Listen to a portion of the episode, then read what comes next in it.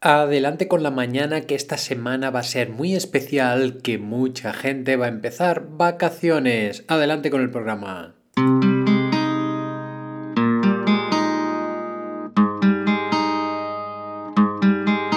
Estáis escuchando el podcast de Psicología, Comunicación y Crecimiento Personal de Joan Contreras. Bienvenidos.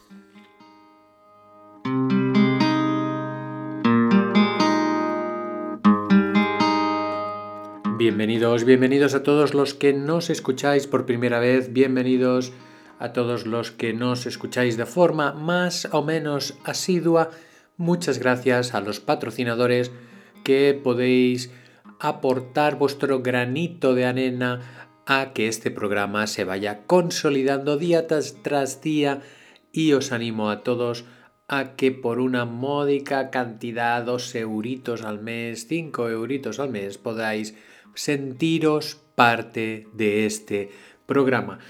Y aparte de sentirnos parte de este programa, vamos a escucharlo porque hoy tengo primero una noticia, puesto que la amiga Diana Valeria es una podcaster que está haciendo un programa que se llama Vida en Salud.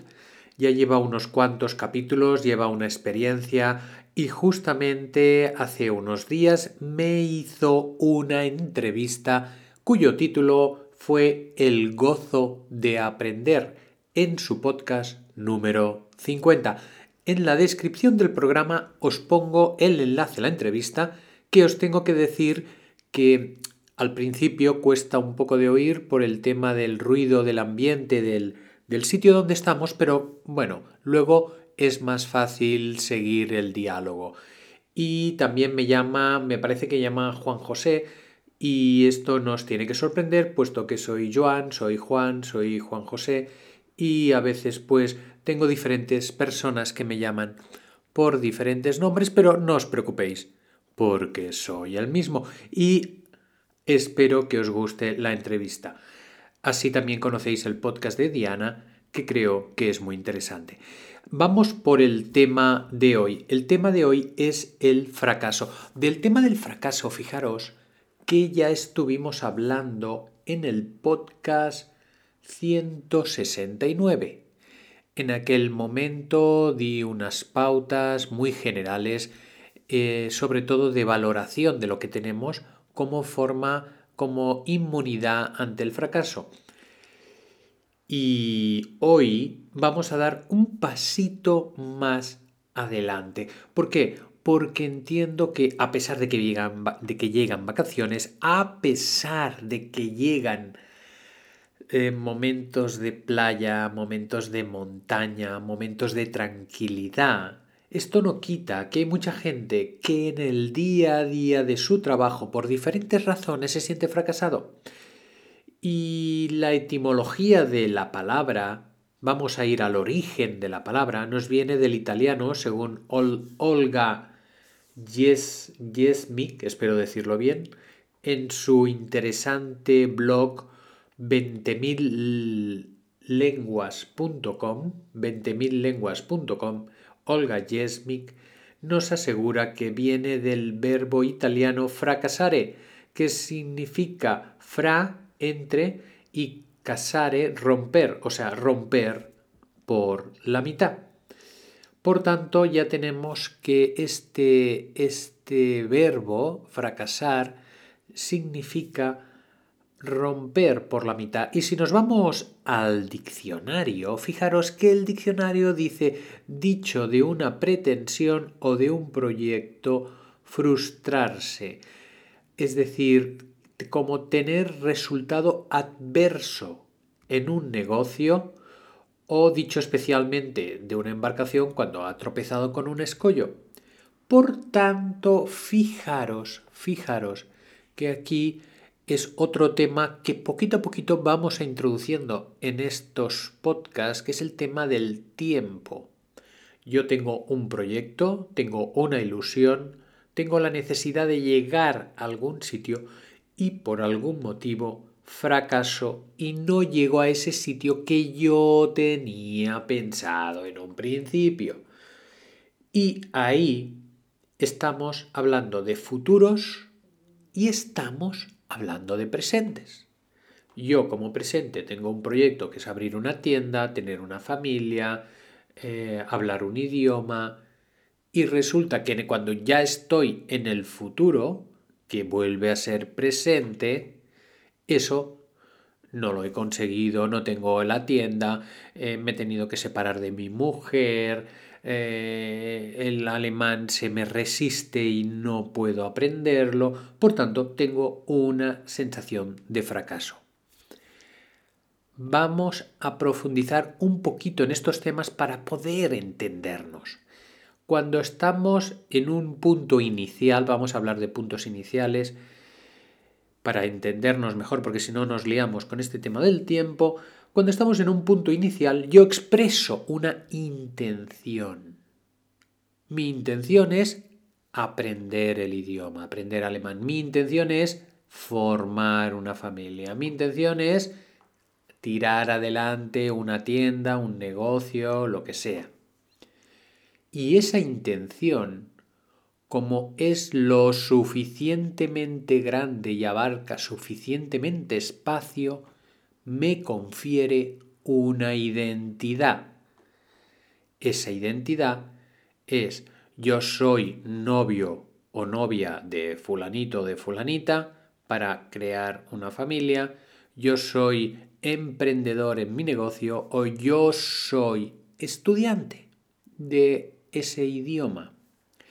Y esa identidad es algo superior, como diríamos, a la personalidad.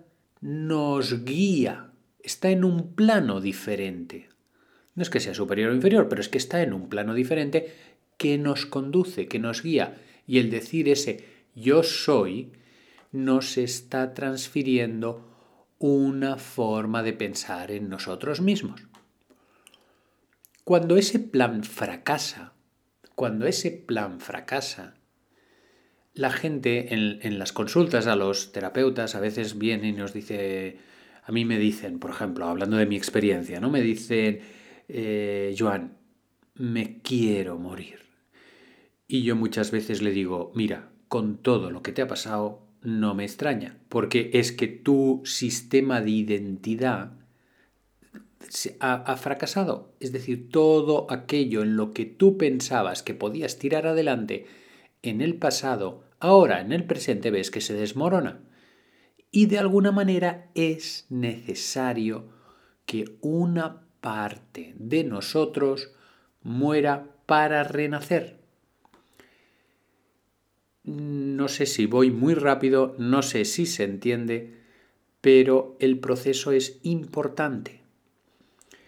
Este, esta explicación me llevó a lo del, a la mitología. Sabéis que estoy haciendo, o, mi intención es querer eh, trabajar un poquito la mitología. Y en este sentido me acordé del ave fénix. Y el ave fénix, según dice también alguna página muy interesante de, de internet, dice es una leyenda un ave mitológica que en la leyenda medieval vive en Arabia, pero vuela a Egipto, el hogar de la alquimia, para sufrir su muerte ritual y regeneración. En esta versión, bueno, en la de la que habla, dice, se trata de un ave púrpura o roja que al envejecer construye una pira de madera y especias para arrojarse en su interior. Los rayos del sol encienden el fuego y el pájaro aviva la llama utilizando sus alas hasta consumirse en su totalidad. Luego el nuevo fénix nace de las cenizas dejadas por el fuego. Esta, este cuento, esta mitología, esta leyenda del ave fénix nos está explicando que el propio ave fénix es el que provoca esta eh, muerte y este renacimiento. Nosotros en la vida, por medio de las circunstancias, tenemos que renacer muchas veces de esas cenizas que han hecho trizas las intenciones y la identidad que teníamos para poder crear una de nueva. Y vosotros me diréis, muy bien, Joan, pero ¿esto cómo se hace? Pues esto, esta pregunta vamos a ir dejándola para otros capítulos del programa, porque es también compleja. Hoy nos vamos a dedicar a dar ese paso de profundizar en qué es que esa sensación de fracaso, esa sensación de que eh, tierra trágame. Y tiene que venir dado, esto sí que os lo voy a decir, que creo que es el punto principal del programa, por el aprendizaje. El cuento del ave fénix no nos dice nada del aprendizaje, a priori, pero desde mi punto de vista, ese fracaso, esa falta de identidad, esas intenciones fallidas, ese idioma que no estoy aprendiendo, esa familia que se rompe, ese, esa situación de negocio que no llega, que son los tres ejemplos que os he puesto, esos tres ejemplos llevan unos aprendizajes horriblemente grandes.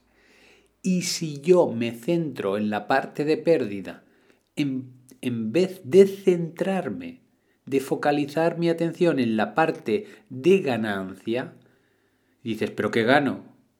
Pues el aprendizaje. Y entonces es cuando el paciente o el amigo me envía a la porra, porque está en una situación de abatimiento.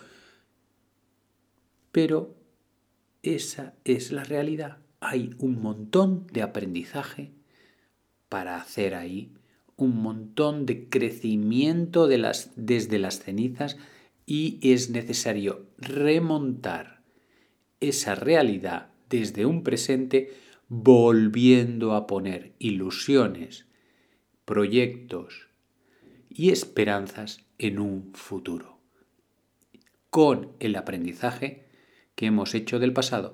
Y ese punto es muy difícil porque si no la vida nos va a dar otro sablazo diciendo, niño, no has aprendido, te volvemos a poner el mismo examen con diferentes representaciones. Ya os digo, eh, estamos hablando de, de, temas profundos, quizás me he ido un poquito, un poquito fuerte para ser lunes, pero es que el tema es apasionante. Vamos ya por la reflexión del día. Inspiramos. Tomamos aire.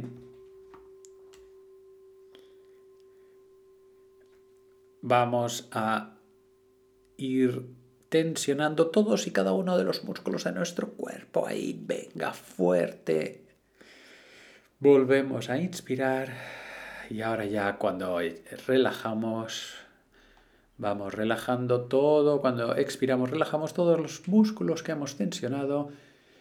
Y vamos a poner un sentimiento de confianza, un sentimiento de confianza para todo lo que va a llegar. Mañana hablaremos de un concepto muy interesante que se llama autocompasión. Hasta luego.